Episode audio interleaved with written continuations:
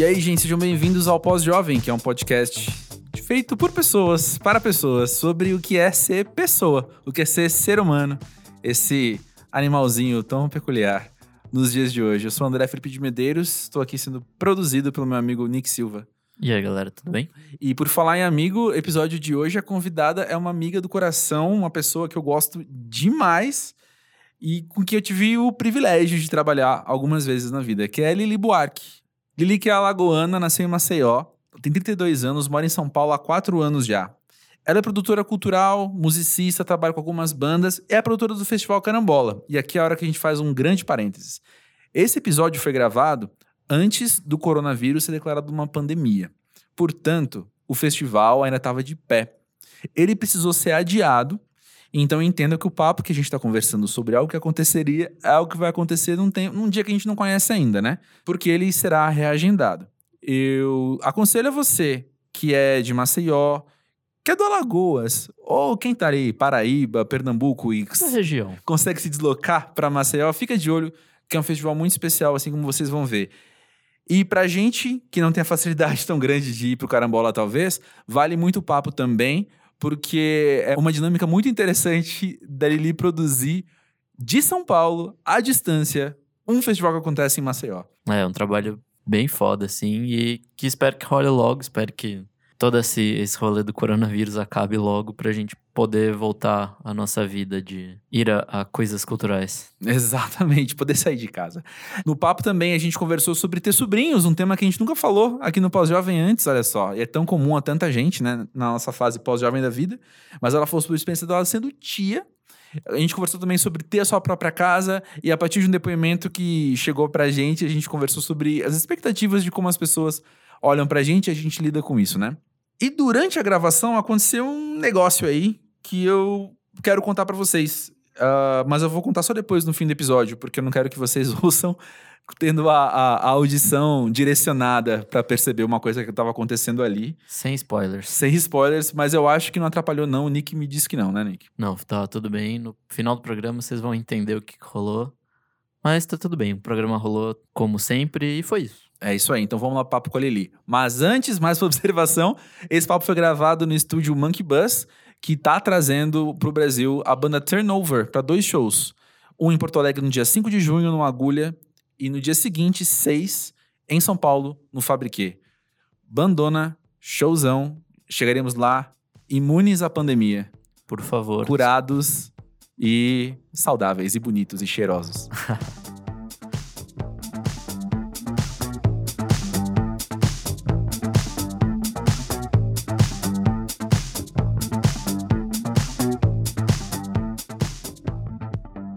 Então, Lili, conta pra gente. O que é ser pós-jovem pra você? Eu não sabia que ia ter essa pergunta, não, hein? Olha, você sabe que quando eu penso no tema desse podcast, para mim é um pouco difícil, porque eu tenho uma questão com a idade, assim, tenho uma questão com envelhecer. E não porque eu não ache que eu vivi minha vida bem e tô feliz como ela tá hoje, mas é porque eu sou ansiosa, super, e fico criando mil expectativas sobre o que minha vida vai ser amanhã, depois, depois. E aí eu fico pensando o tempo que passou e as coisas que não aconteceram ainda e tal. Mas eu gosto muito de quem eu sou hoje, essa hum. pós-jovem que eu sou hoje. Acho que eu tô feliz com isso. O que faz toda a diferença, né? Eu acho que sim, né? E para mim ser pós-jovem é, é, ter responsabilidades que talvez é, eu nem sabia que eu teria em algum momento, mas encarar isso de uma forma leve e continuar se sentindo jovem, talvez. Pois é, pois é. Eu, lembro uma vez que a gente estava gravando com a Rita Oliva, que é um episódio muito legal, inclusive, se quem não ouviu, corre lá, que ela até fala, né? É, não é por acaso que a gente deixa a palavra jovem no pós-jovem, né? Que é porque a gente se sente jovem mesmo, né? Eu não consigo pensar que eu sou pós-jovem ainda. Não, eu acho que eu sou jovem. Racionalmente você compreende? É. Essa é a parte difícil que eu falei. Essa Entendo. é a parte difícil, né? De, de, pensar sobre isso, assim, 32 anos, né? Uhum. E aí ia a vida, né? Mas eu tô. Eu me sinto super jovem. Eu acho que eu tô com carinha de jovem ainda, não tô? Super, não? menina. Por favor, obrigada. Quando você era adolescente, assim, como você imaginava que a vida, ser, que a vida ia ser aos 32 anos? Achei que ia estar casada, com filhos, é, no, num trabalho extremamente formal, que é, em partes, o caso. É, sei lá. É, não teria um festival, talvez, não, não, tra não trabalharia com a música. Não sei, eu passei por muitas fases é, pensando na minha vida e na minha carreira de diferentes formas. Então, quando eu era criança ou adolescente, eu achei que 32 já seria bem velha e estaria nessa condição que eu falei agora. Mas aí, quando eu tinha, sei lá, 18, que foi quando eu comecei a cantar, uhum. aí eu me imaginava com 32, tipo, tendo uma carreira artística super bem sucedida, vivendo disso. Então, tipo, são coisas muito diferentes do, do que eu vivo hoje, mas eu tenho um pouquinho de cada coisa dessa, dessa minha imaginação, né, no meu... Pois é, que interessante, né? Eu, eu pensei nisso agora, ó. Que Ah, coisa. Epifanias. Pois é. É muito interessante. A gente vai, talvez, andando ao longo da vida e reorganizando a... o que a gente tem, né, para construir o futuro. Eu lembro que quando eu tava no colégio, eu tinha 16 anos, assim, e em algum momento, num grupo de amigos, a gente tava falando. É, como é que a gente vai ser daqui tantos anos tal? E todo mundo concordou, assim, que o André. Gente, isso foi tipo. No virada dos 90 para os anos 2000, então entenda as referências. É, todo mundo falava assim, tipo, ah, mas o André vai ter aquela casa cheia de DVD empilhado, uns livros, uns CDs dele, tudo empilhado e tal. E quando eu olho pra minha casa hoje, não é muito diferente disso, Tem não. isso, né? Pois é. É bem isso, são umas estantes grandes, cheias de coisas, cheias de discos, cheias de. Porque é muito de fato de, de quem eu sou, assim. Eu não acho que eu planejei isso, mas é um, uma maneira como, como eu me enxergo, né? E Sim. porque- baseado em valores que eu tenho. E aí eu carrego comigo, né? É, no meu caso também. A minha casa tem um pouquinho da parte do direito, né? Do formal, de ter livros e tal. Mas também tem um monte de instrumento pela casa inteira, né? Um monte de Aham. disco e CD, enfim. É muito interessante como a gente vai crescendo e olhando pra nossa casa, a casa dos outros, e percebendo como as pessoas estão ali, né? E, e a gente consegue se identificar muito fácil pela casa, eu acho, né? Uhum. Tipo, eu sempre imaginei que quando eu fosse morar sozinho, o que é que eu ia fazer da minha casa. Enquanto eu não morava só, era a casa dos, meu- dos meus pais, da minha mãe, enfim. Uhum. Eu não tinha muita autonomia, né? E hoje, que é a minha casa, a pessoa consegue. Se entrar lá, sabe que é a minha casa, né? Pois é muito é. pessoal. E aí você vai colocando cada parte da sua identidade, né, na, na sua casa, assim. Eu acho bacana isso. É o que a gente tinha com o nosso quarto, talvez, na adolescência, Sim, né? é verdade, de pregar os posters na, na parede. Exato. Eu lembro que até eu tava contando pra alguém, assim que eu, que eu tive a minha própria casa, eu tava até contando pra alguém, eu lembro que falou assim, mas e o seu quarto tal? Eu falei, cara, eu não ligo do meu quarto, porque a minha casa inteira é o meu quarto, né? No sentido de que, quando eu era adolescente, tinha Só o meu tinha canto, aquele espaço, né? É, que era do meu jeito. Agora o meu quarto ele é funcional, né? Eu guardo as roupas, eu durmo, tem as coisas que acontecem lá. Pois é, e aí o estar, apenas estar, pra eu ler alguma coisa, pra eu ver um filme, pra. Ah, eu tenho a minha sala, tenho É meu sofá, verdade. tenho essas coisas. É bom, né? É. É, eu fui morar sozinha com 27, já tem alguns aninhos aí. E foi uma, uma quebra, né? Assim, eu Uhum. acho, de, porque eu vivia com minha mãe e tal. Mas, ao mesmo tempo, foi tão bom, assim, para mim, de, de ter o meu, meu próprio espaço, de me sentir livre. Hoje eu acho que eu não conseguiria mais, assim, sabe? Voltar a morar com, com sei lá, minha irmã, com minha mãe ou com alguém da minha família, assim. Não, É. Acho que eu não conseguiria, assim, mais. E sabe o que eu percebo? Eu Ah. percebo que esse é um medo constante em todo mundo que mora sozinho. De ter que voltar? De ter que. não medo de ter que voltar, mas e, se- e se precisasse? É. por algum motivo. Porque a gente pode pensar desde de uma falência financeira sua até um problema de saúde de alguém. Sim, sim. É, e se precisasse? E, e eu percebo, assim, nas conversas e nas entrelinhas das conversas, uma coisa meio tipo, mano, não rola, sabe? O que, que, que vai acontecer? É engraçado que, inclusive, minha relação com a minha mãe melhorou muito, assim, depois que eu fui morar só. A gente hoje É. convive muito bem, assim, cada uma no seu espaço, né? Eu acho que é do ser humano isso mesmo, de precisar do seu espaço, de, em É. algum momento precisar se sentir livre e ter o seu, seu local ali. É, quando, meses antes de eu me mudar à casa dos meus pais, uma amiga minha, que é psicóloga, beijo, Gisele, ela me falou uma coisa que guardo comigo até hoje, assim, que ela disse que quando você mora com as pessoas, você fica cansativo, você tem que perdoá-las o tempo todo das coisas que elas estão fazendo. E quando você tá distante e você encontra com elas X vezes por ano, você perdoa só X vezes por ano. Faz todo sentido. É muito mais fácil Uhum. de fato muito mais fácil. E também, vamos ser realistas, né? É muito mais fácil você ser perdoado só X vezes ao ano É verdade. do que você cobrar que as pessoas te perdoem todos os dias também, É verdade. pelas suas coisas, né?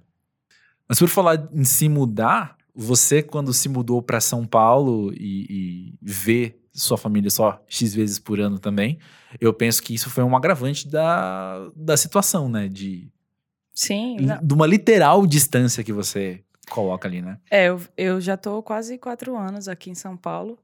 E é difícil pra caramba, porque eu, eu não tenho ninguém da família aqui. Eu tenho uma tia, né? Um- Uhum. o resto da minha família inteira tá em Maceió. Então, e não é uma cidade próxima, assim, né? Pra eu ficar indo final de semana e tal. Pois é, não é uma horinha de carro, né? Não é, né? E aí, é... bom, agora eu enfrento essa dificuldade, né? Não só de morar só, mas de estar sozinha em uma cidade completamente diferente da minha.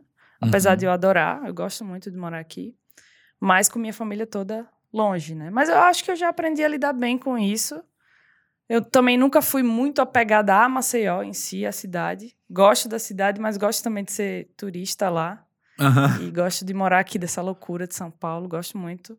E tento estar em Maceió tanto quanto eu posso. Assim, como eu produzo eventos lá, morando aqui, eu tenho que estar sempre lá, né? Uhum. Então, agora do final do ano, pra, a gente já tá no início de março, eu fui acho que quatro vezes já. De- Uau. De, novembro para março. Sei. É bastante, né? É, Um uma vez por mês, período, né? Quase uma vez por mês. E então acabo vendo as pessoas bastante ainda. Uhum. Mas também tem o período que eu não posso ir, como esse ano, que eu trabalho no eleitoral, né? Uhum. Trabalho no TRE. E aí eu fico é, de abril, mais ou menos, até novembro sem, sem poder viajar, porque eu quase que não tenho folga, assim. Uhum. Aí eu fico esse tempo todo sem ver a família. Tenho um pouco de sorte, porque meu irmão vem bastante aqui em São Paulo. Uhum. Então eu vejo bastante. Agora minha sobrinha acaba ficando que eu vejo só quando eu vou lá. E essa, eu acho talvez a maior dificuldade de morar longe hoje pra mim é ficar longe dela. assim. Ah, tem quantos anos agora? Vai fazer três anos em junho, tem dois e meio, Aham. dois e oito, alguma coisa assim. Eu penso que ter uma sobrinha, ter uma criança na família mudou, ressignificou quase voltar a Maceió, né? Sim, não, outra coisa pra mim. E assim, é engraçado que quando a minha cunhada tava grávida, eu não, eu não tinha essa sensação ainda de tipo, eu sabia que havia uma criança que era filha do meu irmão, mas eu não tinha nenhum tipo de sentimento intenso, nada Uhum. assim. Ah, ok, vai vir uma criança, legal. Mas quando ela nasceu, e eu tava aqui quando ela nasceu, infelizmente, né? é, e eu vi a primeira foto, uma coisa mudou completamente assim dentro de mim e eu senti uma coisa que eu nunca tinha sentido antes, um sentimento maravilhoso e hoje é meu xodozinho, né? Minha, minha pequena. E, e aí sim ficou bem difícil ficar distante, assim, porque uma criança, cada vez que eu vou lá, ela tá totalmente diferente, não só fisicamente, mas Uhum. de descobertas e de desenvolvimento, né? De fala, de. Enfim. Eu lembro quando a Carol Miranda tava aqui, ela comentou disso, né? Que pra criança você fica mu- muito pouco tempo, é muito tempo de desenvolvimento pra ela, né? Sim, e aí eu fiquei, por exemplo, o ano passado eu encontrei com ela em julho e depois só encontrei em dezembro. Então foi um pulo, assim, de, da fala dela, da forma como, ela compreende o que a gente fala e tal. Pra Uhum. mim é, é, é complicado ficar distante dela, assim, por isso. Mas de resto a gente vai levando. Ainda bem que tem a tecnologia hoje em dia, que facilita Pois é. muita coisa, né? Com FaceTime e tal. Com certeza. Então já, já ajuda bastante. Mas sobre ser tia, é um assunto que a gente, ó, chegou aqui a essa altura de pós-jovem e nunca ninguém trouxe, assim. Mas isso de ser tio, que você falou que mudou alguma coisa dentro de você, você consegue tentar explicar melhor o que, que mudou dentro de você? Olha, é, eu não, não sou mãe, então também não sei como é a sensação de ter um filho, mas eu acho que deve ser alguma coisa muito similar, assim. É, eu desenvolvi, é um amor todo diferente, né? Uhum. Eu até eu conversei com minha mãe sobre isso, né? Eu falei, mãe, não sei o que eu tô sentindo, é um amor muito diferente, assim, que eu não senti pela minha irmã, por exemplo, que é muito mais nova que eu, que eu vi crescer também, nascer. Uhum. É, e, não, e não é o mesmo do- dos meus pais ou de um relacionamento amoroso e tal. Mas é, é, um, é um amor que também tem uma responsabilidade, sabe? Um, um senso de responsabilidade, uma coisa de eu vou ajudar na formação dela, eu quero fazer parte da vida dela, eu quero que ela, sabe, mesmo pequenininha, saiba quem eu sou, consiga identificar, ah, essa é a tia Lili. E então é meio isso, assim, é um, é um amor e e uma responsabilidade, mas ao mesmo tempo é uma, é uma responsabilidade mais distante, não é como o filho, Uhum. que você tem o peso, entre aspas, de tudo depender de você, né? É. Eu não sei se eu consegui me expressar bem, mas Oh, é... super! Super! Mas o... é bonito. o mais perto que eu vivi disso foi ter amigos próximos tendo filhos, né? E eu- até algo que eu já mencionei aqui uma vez. Você tem irmãos? Tem uma irmã mais nova que não tem filhos. Ah, tá. Assim como eu não tenho filhos. E aí teve uma, uma situação até que eu já mencionei aqui no Pós-Jovem, assim, de foi quando eu me notei tão apegado ao filho dos meus amigos. E de ver. Ah, tem, tem uns amigos ainda em especial, assim, que é uma, uma amiga que a gente viveu coisas muito intensas juntos há uma década. E a- assim, para as filhas dela, elas me chamam de tio e ela fala para mim das minhas sobrinhas, Uhum. sabe? Porque é uma proximidade muito grande mesmo. E desde que as meninas, a mais velha nasceu, foi muito. Mesmo uma história muito parecida com a sua, de eu estar longe, não estar na mesma cidade, Sim. Mas de eu ficar muito fascinado com aquele serzinho que surgiu agora e estava aqui com a gente, dividindo o planeta com a gente, sabe? E não era nem isso que eu ia falar, me perdi. De, o amor me fez me perder no meio do caminho. Mas lembrei, eu sou muito apegado, então, aos filhos dos meus amigos, aos meus, entre aspas, sobrinhos. E foi então, me observando, que eu comecei a respeitar melhor aquela ideia dos tios quererem me ver, Sim. sabe? Porque chega, meus pais têm, meu pai tem muito irmão, minha mãe tem muito primo, meus avós têm irmãos. Então, de vez em quando chega uma mensagem de fulano quer te ver, fulana quer te ver, e eu fico pensando, me mostra uma foto, sabe? Sinceramente, a vontade é essa, assim, Sim. falar, mas pra, pra quê? Até porque a gente já conversou outras vezes. Então, sabe como é que é sentar com a pessoa e falar, pois é, né? É. E a vida, como é que tá? É, Tudo e depois bem? de 10 minutos já deu, né? É, acabou o assunto. Exato. E aí eu vou ter que me deslocar e ficar três horas lá conversando com a pessoa. Mas eu comecei a respeitar isso mais. Você sabe que eu, eu pensava, tipo, quando eu tive minha sobrinha, quando ela nasceu, eu ficava pensando, eu não quero que, que eu seja a mesma tia que, que as minhas tias e meus tios Uhum. são pra mim. E Uhum. não porque eles são tios ou tias ruins, Uhum. mas porque eu não dou muito valor, sabe? Como você falou, assim, não, ai, depois eu vejo essa pessoa. Eu, a minha sensação é essa que eu estava falando de, de querer estar perto, querer fazer parte da, da formação e tal, do crescimento, é de que ela sinta a necessidade de estar perto de mim, assim, mesmo depois que ela, Sim. que ela crescer. Que eu não tenho isso com nenhum tio ou tia Uhum. hoje. Mas eu fico pensando, eu queria tanto que ela tivesse o resto da vida essa ligação que ela tem hoje, por exemplo, comigo, sabe? Sim. E só depois de tê-la que eu fui pensar nas minhas tias e meus tios também, os coitados. Né? é fogo. É, bom, em minha defesa eu tenho tio demais. Então, Eu meu, tenho bastante também. é, meu pai tem seis irmãos, né? Meu pai tem cinco irmãos, minha Pois mãe é. tem quatro. É, é muito bastante. tio. Mas meus pais, meu pai teve primos que cresceram com eles, então são tios também. E minha mãe meio que a mesma coisa. Então, tipo, é muita, muita família pra gente dar conta, né? É. Sabe outra coisa que aconteceu comigo com Hum. essa questão de ser tia? Eu nunca fui uma pessoa muito ligada em criança, assim. Quando eu- a minha irmã tem 10 anos, 12 anos de diferença de mim. Então, Uhum. quando ela nasceu, eu super aproveitei ela pequenininha e tal, mas nunca fui de ver uma criança e, ai, que lindinha, querer estar perto, querer Aham. brincar. Nunca foi assim. Depois que a minha sobrinha nasceu, eu não posso ver nenhuma criança na rua, que eu já tô rindo, fazendo brincadeirinha pra criança. Sei. Doido isso, né? Muito louco, muito louco. Eu sou muito louco por criança, criança e cachorro. Olha, São duas coisas que me fazem sorrir bastante, assim, sabe? bacana. E, e- e gosto de visitar amigos que tenham crianças e Eu sei o boi, né? Conheço o boi. É, a Lili conhece o boi, gente.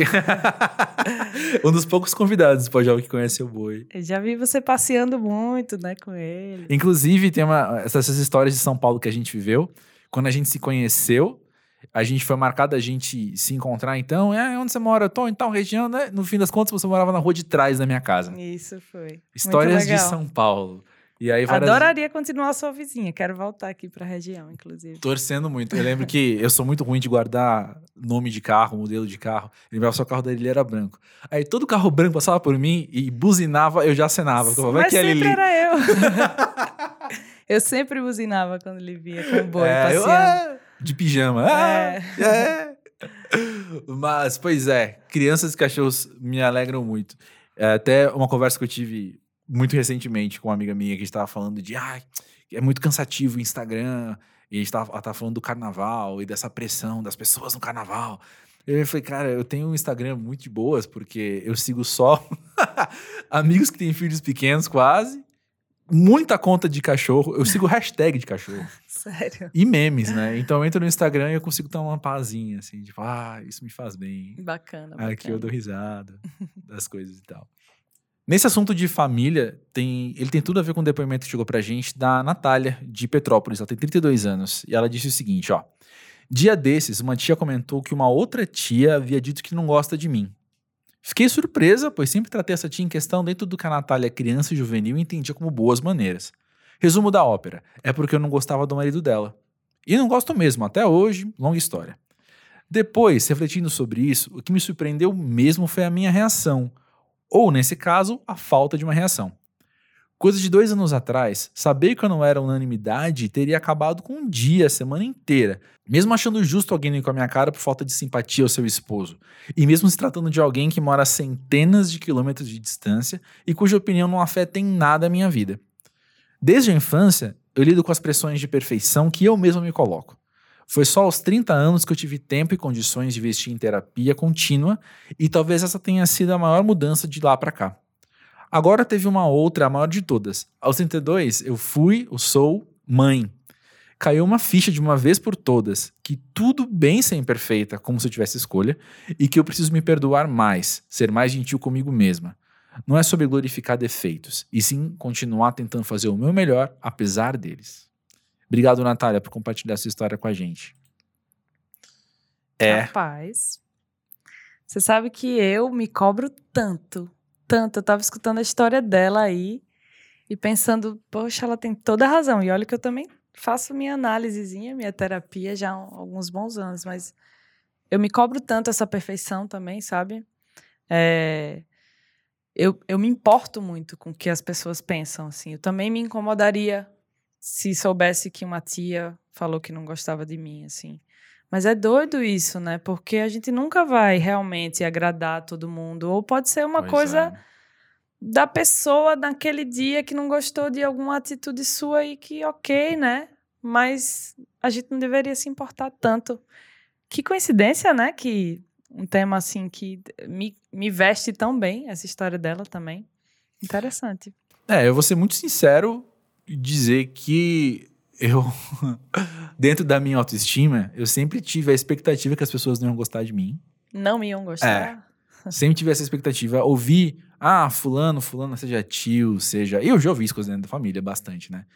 É, mas então, seja dentro da família, seja fora, que fulano não gosta de você, não gostou de você, não alguma coisa, então, tipo, é, tá, beleza.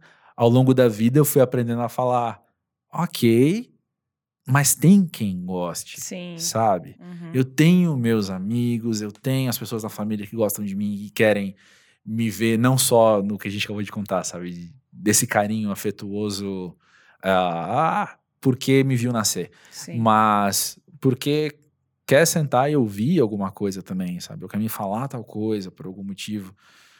E eu penso então que tá ligado a, a resposta que eu tenho ao ler a Natália contar essa história de ela entender que ela pode estar bem apesar dos defeitos dela, assim. Sim. Porque eu penso que eu passei por esse processo Não, eu tô falando, eu tô falando, acho que algo um pouco equivocado. Eu não passei por esse processo tão cedo, mas eu acho que convivi com isso desde muito cedo Sim. pra mais tarde na vida, tô tentando lembrar quando agora. Você tá Talvez com quantos anos? 35. Acho que desde uns 30 mais ou menos, assim, de estar meio tipo, ó, gente, seguinte. É, eis, eis o que eu tenho, eis o que eu sou, tô tentando melhorar também, tô tentando fazer o meu melhor e, e vamos nessa. Você sabe que eu passei tanto tempo da minha vida tentando agradar as pessoas e tentando ser perfeita. É o caso dela, tentando ser Uhum. perfeita pa- para todo mundo, assim, que fisicamente isso é muito visível em mim. Porque eu sempre gostei de tatuagem e tal, mas eu fiz uma tatuagem aos 18 anos. Uhum. E aí eu sabia que minha família não gostava, tal. Namorava na época também, não, o namorado Uhum. não gostava, enfim. E aí eu fui me privando de, né, de ser eu mesma, de fazer as coisas que eu gosto e tal. E aí dos 27, que foi quando eu saí de casa e toda a história, pra cá eu já perdi as contas de quantas tatuagens eu fiz. Então, tipo, só no meu corpo já dá pra perceber o, o quanto que eu consigo hoje ser mais eu, sabe? Assim, Uhum. e, tal, e tá de bem com isso, assim. É, é bem aparente. É. eu, imagino, eu não te conheci no, no antes e no depois, né? Mas eu consigo imaginar que quem acompanhou o processo viu, A diferença. viu né? a diferença com os olhos mesmo, né? Viu de fato, observou isso. Mas tem.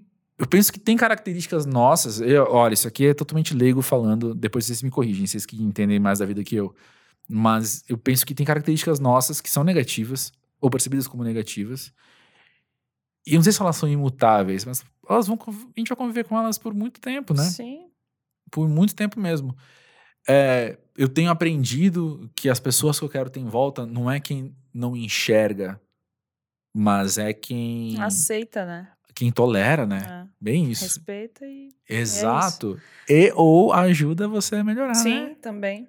Eu, eu, as pessoas, quando eu conheço, novas, assim, é, eu falo logo, ó, eu sou muito chata. Tipo, Eu também. sou chata, e é isso. Assim, claro que eu não sou uma pessoa antipática, né? Eu acho que não sou. Não mesmo, não Mas, mas eu sou chata com muitas coisas, assim.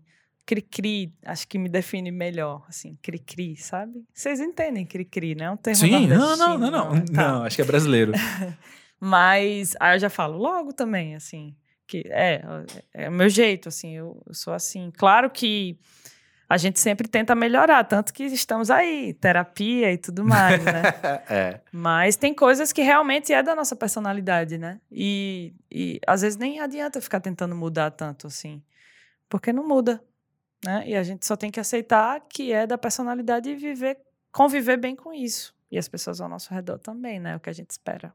É, nesse ponto que você falou, tem uma, um, um processo mental que eu passei também de uns, de uns tempos pra cá, que é, por exemplo, eu falo isso de coração aberto, que eu te conheço, eu não sei, quatro anos? Quanto tempo você não É, São desde Paulo que eu falou? cheguei aqui. É, eu já esqueci o número. Quase quatro. Quase quatro. Mas eu não lembro de momento algum pensar, meu, Lili é cri-cri demais, ou Lili é chato demais. Falo de coração aberto isso. Mas o que eu aprendi é, se eu visse a pensar isso, sabe? Se chegasse na minha cabeça isso, é, eu, po- eu posso confrontar a ideia de que se eu acho a Lili chata, talvez ela se ache muito mais, Hum, sabe? Esse, eu não sei se não sei se chama de empatia isso, mas que tentar entrar na cabeça do outro e falar assim, talvez isso que putz, eu não tô suportando você agora, mas você convive com isso todos os dias, sabe, sabe? sabe uma coisa? Não sei se vai caber. Uma coisa que eu lembrei que aconteceu entre nós, Hum, que você foi meu assessor, né? Por um sim. tempo. E eu acho que eu passei o seu, seu telefone para alguém. E aí você falou, Lili, passa meu e-mail, não passa o telefone, não. Naquele dia eu pensei, af, que besteira, né? Que cara chato. Pensei, juro a você. E eu lembrei esses dias disso porque muitas pessoas, por conta do festival e tal, Aham. me mandam mensagem de WhatsApp toda hora, todo instante, final de semana, madrugada, noite, carnaval. e aí eu falei, tipo, aí eu falei para as pessoas que deram meu telefone, não dá meu telefone não, dá o meu e-mail. aí eu Você lembrei. percorreu a estrada que eu pavimentei. Aí eu lembrei, eu falei, velho, olha que coisa, né? Mas é total compreensível, a gente não acaba nos colocando né, no lugar do outro. Mas... Pois é, pois é. E fica o recado, pessoal, sempre passa e-mail pra pessoa. Ou É, pergunta pra pessoa. Primeiro e-mail. Mas vamos deixar então. claro que você contando agora, eu lembrei dessa história. Eu acho que até parênteses depois eu te conto, eu acho que eu até lembro pra quem que foi. Mas, é, pô, pelo amor, né? Isso acontece, meu. Isso É. acontece. E, e eu, eu acho bom verbalizar mesmo, virar e falar: seguinte, sei que as suas intenções foram as melhores possíveis, deixa eu te dar uma alternativa sobre como eu lido com isso, já que eu que vou ter que lidar. Sim. Entendeu? E não. Não, total compreensível. Naquela época mesmo eu pensei, é, deve, né? Muita gente deve vir incomodar, entre aspas, Nossa, porque é gente. trabalho, mas é, é, um- é uma perturbação muito direta, né? Muito pessoal. E eu sou bem traumatizadinho de receber mensagem sábado, duas da manhã, falando: sei que você tá online, fala comigo. Ai, meu Deus. Gente que eu não conheço. Nossa Gente que eu não Senhora. conheço. Eu sou bem traumatizado com essas.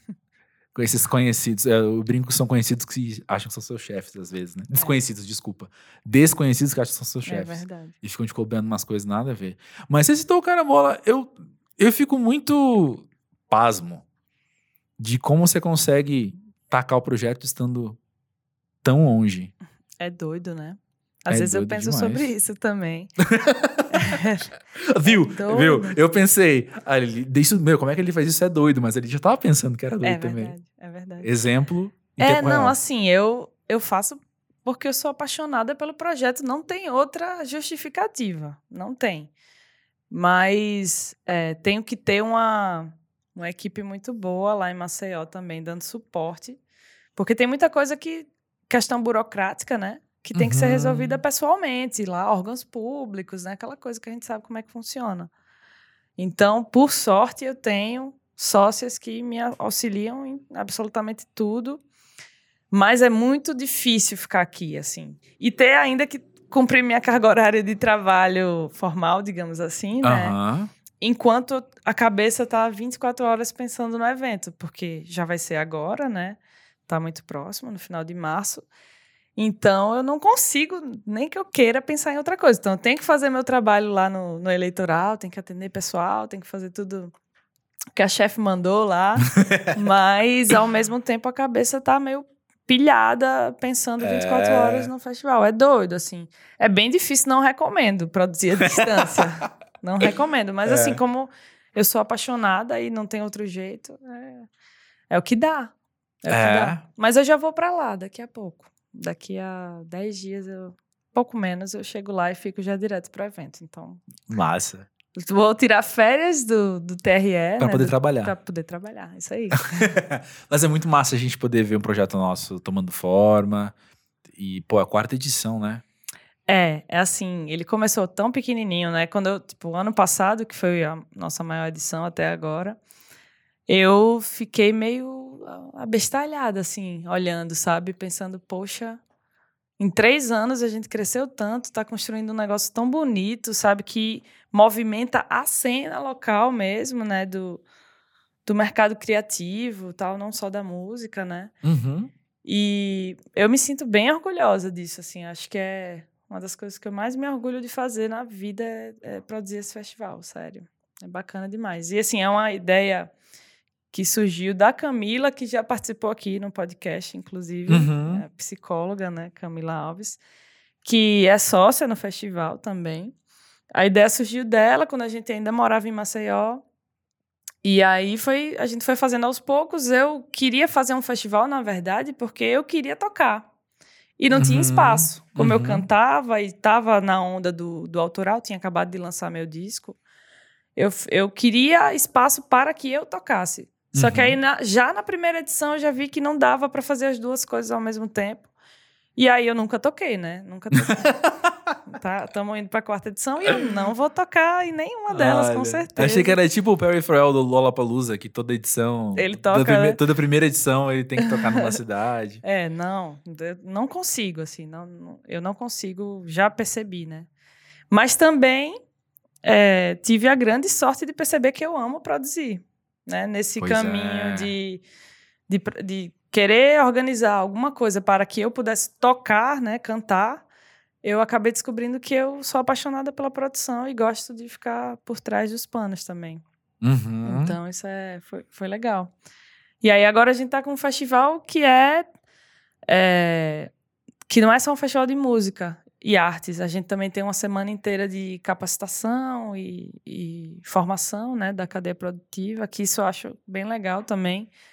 E importante para Maceió, que tem Uhum. muito pouco disso. A gente consegue levar umas pessoas de fora para fazer umas palestras, workshops e tal. Sabe? Gratuitos. Olha, massa demais. Todos gratuitos. Sabe a impressão que eu tenho de fora ouvindo isso? Ah. Que vocês fizeram uma primeira edição, aí rolou, aí vocês começam a sentir uns déficits.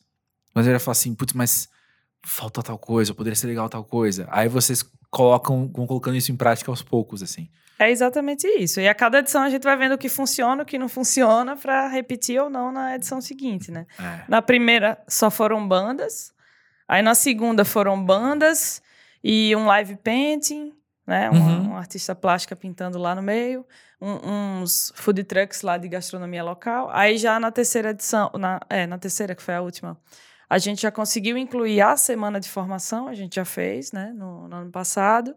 E colocou também uma feirinha de artesanato dentro do evento, é, é, palhaços, atividades circenses também, né? De, é, dentro do durante o evento, né? Dentro do festival. Aí a gente foi agregando algumas coisas assim. Então todo ano a gente tenta inserir novas coisas que a gente acha que novas formas de arte que a gente acha que acrescentem para o evento. Isso é massa, tá sendo uma construção bem bonita assim. E a, e a, e a a ideia do festival é a valorização da arte local, né? De Uhum. Alagoas. Uhum. Óbvio que a gente leva atrações de fora, até porque a gente precisa disso para o público e tal.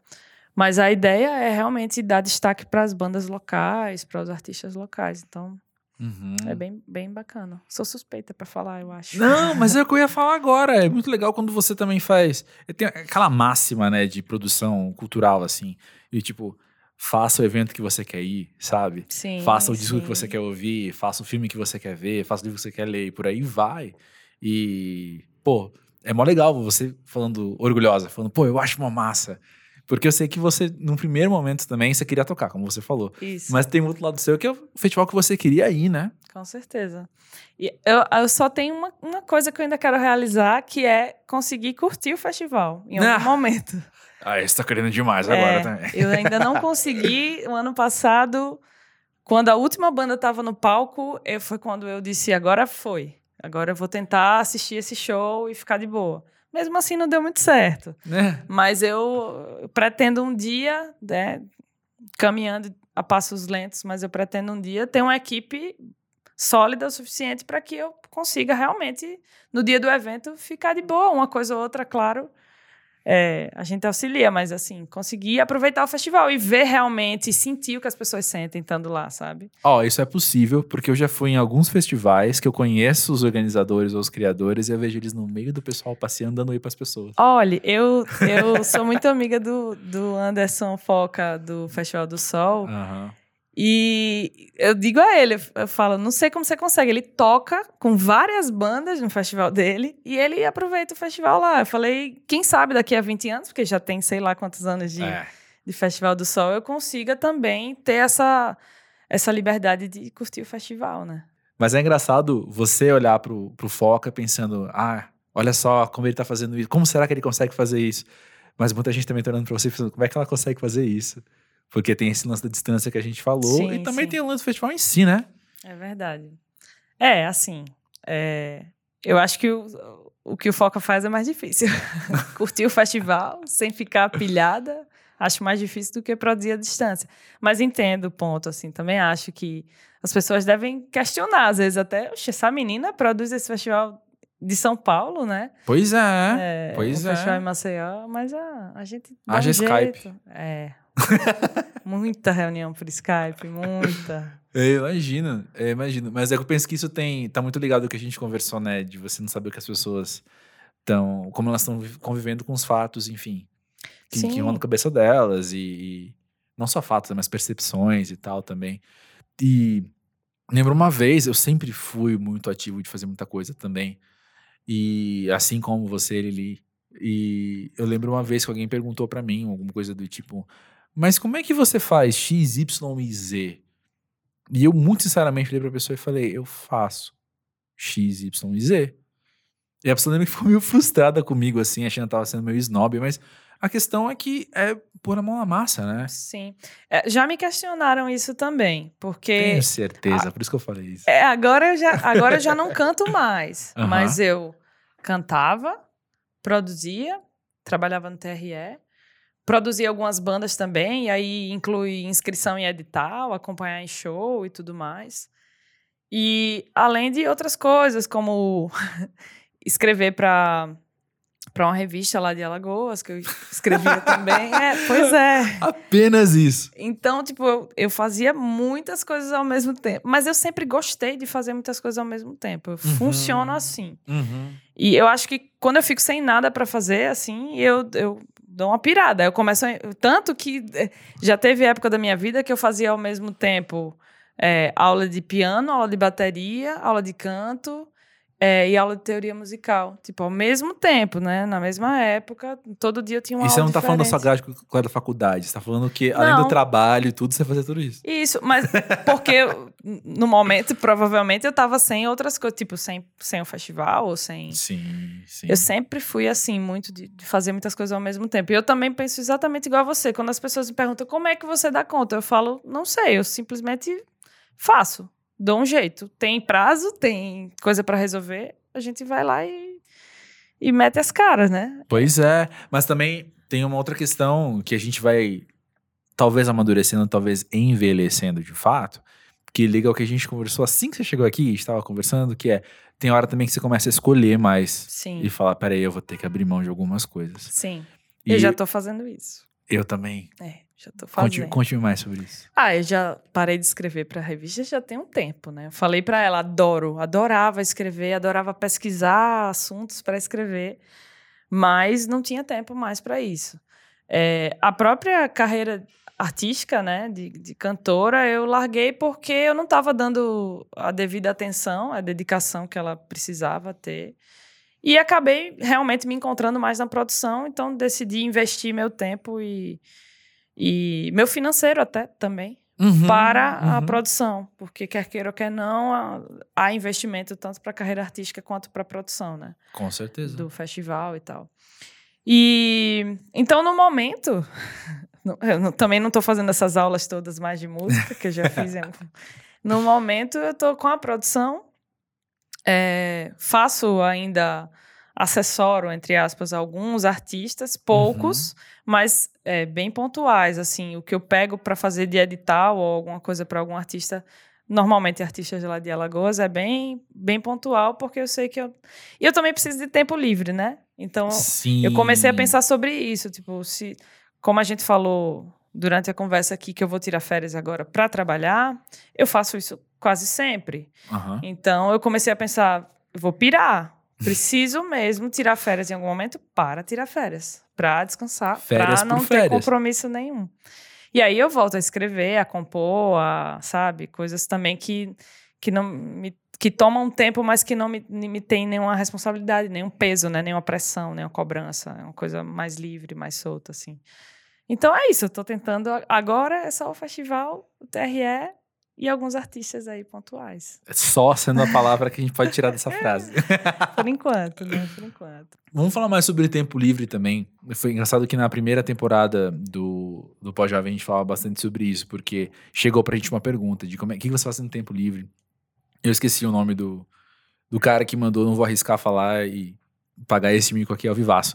Mas ele mandou e a gente não conseguiu achar a resposta, porque todo mundo que, que vinha a gente fazer essa pergunta, todo mundo falava, ah, não sei, acho que minha relação com o tempo livre não mudou muito, porque é o meu caso também. Sim. E o do Nick também. E ao adentrar a fase pós-jovem da vida, você tem notado a diferença em como você lida com o seu tempo livre? Acho que sim, talvez. É, Acho que o meu tempo livre, é, quando eu era mais jovem, era para não fazer nada mesmo, assistir TV. sabe? Sei. E agora são coisas úteis, eu acho. Ler um livro, é, tocar. Acaba tendo que ser no meu tempo livre, né? Escrever, que eu adoro escrever, né? Poesias ou o que seja. É, eu, eu valorizo mais, eu acho, meu tempo livre, assim. Que ele é, é- participar, por exemplo, de um podcast aqui está sendo no meu tempo livre, né? Mas eu, eu super valorizo o que é que eu vou fazer. Eu só tenho essas horas aí, o que é que eu vou fazer, sabe? Nesse Uhum. tempo livre. Tenho tentado valorizar mais esse, porque é mais escasso. Sim. E tempo pra não fazer nada mesmo, de fato. Voltar à ideia de olhar pra TV apenas. É o- Muito raro. É e te faz sério. bem, porque eu penso que isso vai de pessoa pra pessoa também, né? Nesse momento, atualmente, hoje, Uhum. não, porque a minha cabeça tá muito pilhada por conta do festival, então eu não consigo relaxar muito assim. E quando eu Você fico tem que aproveitar o embalo e é, quando eu Sei. fico, eu me sinto assim, tô perdendo tempo assistindo essa série. Tenho Uhum. tanta coisa pra fazer, sabe? Uhum. Mas também fico, não quero trabalhar nesse momento. Uhum. Posso até ficar pensando em coisas que eu tenho para fazer, fazer uma anotação aqui de coisas, sabe, a listinha de amanhã. Mas é, quando eu chego em casa, assim, eu tento sair do celular, não ligar o computador, para tentar realmente aproveitar alguma coisa sem fazer nada. Mas é muito difícil para mim. Nesse período agora Sei. é muito difícil. Sabe que eu tenho medo de Ah. chegar num ponto de que você não pode mais voltar atrás, sabe? De estresse, de alguma coisa assim. Então eu tenho tentado me educar a não só fazer menos, como a gente tinha falado, mas a valorizar assim um tipo, cara, eu vou fazer nada hoje, Uhum. sabe? É tão Hoje- gostoso, né, quando você. Hoje eu não quero abrir nada de trabalho. Vou ficar aqui jogada na cama, vou no parque, vou, sabe, ouvir música. Exato, É gostoso. exato. Só é difícil que- mim. Mas quando eu consigo, eu- É. eu gosto. Ah, é ótimo. Quando rola, é uma maravilha. Então, pois é, mas eu, eu tenho percebido isso em mim, assim, que são quase embalos. Tem aquela frase, né, que eu já ouvi em alguns contextos, assim, das pessoas falarem: todo mundo tá preocupado se a bateria do celular, como é que tá? Será que Uhum. acabou a bateria do celular? Peraí, tem só 15%, eu preciso carregar. Mas às vezes a gente não pensa como é que tá a nossa bateria também, né? É Que a gente verdade. precisa carregar. E pois é, eu tenho pensado, eu tenho tentado ter essa postura de se deu 20% eu tô preocupado com o meu celular e falo, ih, eu tenho que carregar daqui a pouco, de olhar pra mim e falar assim, tipo, ó, eu tô com 80% sobrecarregado. É, eu chego nesses limites também, assim. Tipo, ontem foi um dia super puxado. Aí eu cheguei em casa, sei lá, umas nove e meia. Aí quando eu cheguei, eu falei, não vou fazer nada mais hoje, né? Não dá, nem tempo tem pra isso, né? Que amanhã já acordo cedo. eu chego? É. Eu, eu chego, eu penso sobre isso. Penso bastante. Tô esgotada. Se eu não parar, eu vou pirar, sabe? Assim. É, mas é difícil. De novo, né? É difícil. Mas eu tento cuidar disso. Assim, eu falo muito disso na minha análise até, sabe? Uhum. Dessa ansiedade e de eu não conseguir desligar. Eu tenho um problema de insônia também, tá? E eu fico acordada até, sabe, três horas da manhã com a cabeça. E à noite, pra mim, parece que é um clarão, assim. Que é quando vem todos os pensamentos, assim, as ideias. O que, sabe, o momento que mais surge coisa pra mim é à noite. Então, eu fi- fico muito pilhada à noite, assim. Mas Que tenho, doideira, tenho né? tentado cuidar disso aí. Eu sei como é que é Mas isso. tá tudo bem, viu? Pro pessoal que tá ouvindo. Eu tô saudável, tô sendo acompanhada. Tá tudo bem. Tá tudo bem, tá tudo bem. Mas eu, eu passo por isso toda semana. De a hora que eu vou deitar, parece até que eu consigo visualizar, assim, que é o caminho que eu faço do banheiro pra minha cama, sabe? Depois que eu vou os dentes e tal, assim. Sim. De ir pra minha cama. E é quando eu penso, pô, amanhã eu tenho que mandar tal e-mail, hein? Eu não posso esquecer, É. não sei o quê. E eu começo a desenvolver. E aí eu, pós-jovem, já comecei a né, criar as minhas ferramentas, assim, de ter uma outra voz que interfere e fala assim: Opa, Ó, não é agora que você vai resolver isso. Não é agora. relaxa. Dorme, acorda e aí você resolve. Aí você manda um e-mail, aí É. você faz o texto, aí faz não sei o quê. Mas é uma droga, porque na hora, nesse intervalo entre a pia do banheiro e o meu travesseiro, que é quando eu lembro, eu tenho uma ideia para introdução do texto. E Sabe? se não anotar na hora, perde, né? Pois é. E aí eu fico pensando, mas o que, que eu faço? Eu quebro o ritual do sono? Ah, dilemas, né? É. Dilemas Você e sabe escolhas. que eu tenho, eu gravo as músicas que eu componho no celular hoje em dia, né? Muito Uhum. mais prático. E acontece muito de no dia seguinte, de manhã, eu lembrar, eita, eu gravei alguma coisa ontem à noite, já quase dormindo. Aí Uau. quando eu vou escutar, tá aquela voz de sono lá, mas tem coisa legal, assim, sabe? Sei. Aparece, é, é estranho esse funcionamento, mas à noite é a hora que brilha tudo, assim, pra mim. É, doido. Doido, doido mesmo. Bom, acho que cabe a nós, pós-jovens, saber entender o nosso tempo, saber entender onde que a gente funciona melhor e ficar atento para não parar de funcionar, né? É isso aí. Não somos mais tão jovenzinhos, né? Pois É, é. Tem que desacelerar às vezes. Pois é. Aí. Ah, não, é sério, eu morro de medo de pifar. Sabe? Uhum. De, eita, passou do ponto. E agora? É mesmo. Vamos ficar atento. Mas, Lili, seguinte, quero te agradecer de coração aberto por você estar aqui com a gente hoje. Muito Eu legal falar com você sempre. felizona. Falei a você quando você me convidou que eu tava felizona de participar. Gosto muito do podcast, escuto, acompanho. É, ah, inclusive, vale dizer que você foi uma das primeiras pessoas a saberem que podcast É existiria. verdade. É, e deu maior força e, e aquela. Entre essas cobrancinhas do bem, assim, de, e aí, vai sair quando? É, e aí, vai fiquei sair na quando?" pressão, né? Eu lembro, a gente fez uma viagem juntos. Eu fiquei, e aí, mas Isso. quando sai? Eu quero ouvir, né? É, Ah, não, mas é muito porque bom. era uma coisa boa, uma expectativa boa, né? Então, cobrancinha do bem, eu falei, do aí, bem, iniciativa aí. boa. Prazer, prazerzão estar aqui. Obrigada pelo convite. Valeu e sucesso aí, cara. A bola vai ser excelente, tenho certeza. Obrigada, Tomara. Valeu.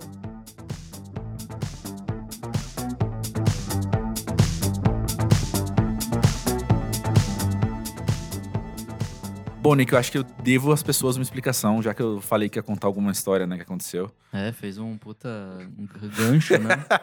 Aqui tem narrativa mesmo. Olha só, é, durante a gravação, o meu computador quebrou. Quebrou. É verdade, eu ouvi isso durante a edição. Foi engraçado. E foi muito interessante o que eu passei na hora que em dois segundos me veio muita coisa na cabeça. Me veio tanto de me preocupar com a gravação que estava acontecendo e a Lili veio aqui gravar num dia à noite, eu não queria desperdiçar o tempo dela de maneira alguma, ao mesmo tempo que já me bateu uma certa preocupação de como é que eu vou trabalhar amanhã e ainda mais numa semana tão complicada como a que eu tô tendo e cara, muita coisa pra fazer e aí vamos a gente suprime essa parte, depois eu penso nisso, mas calma, eu preciso respeitar o que eu tô sentindo agora, mas calma, eu tenho que lidar com isso aqui.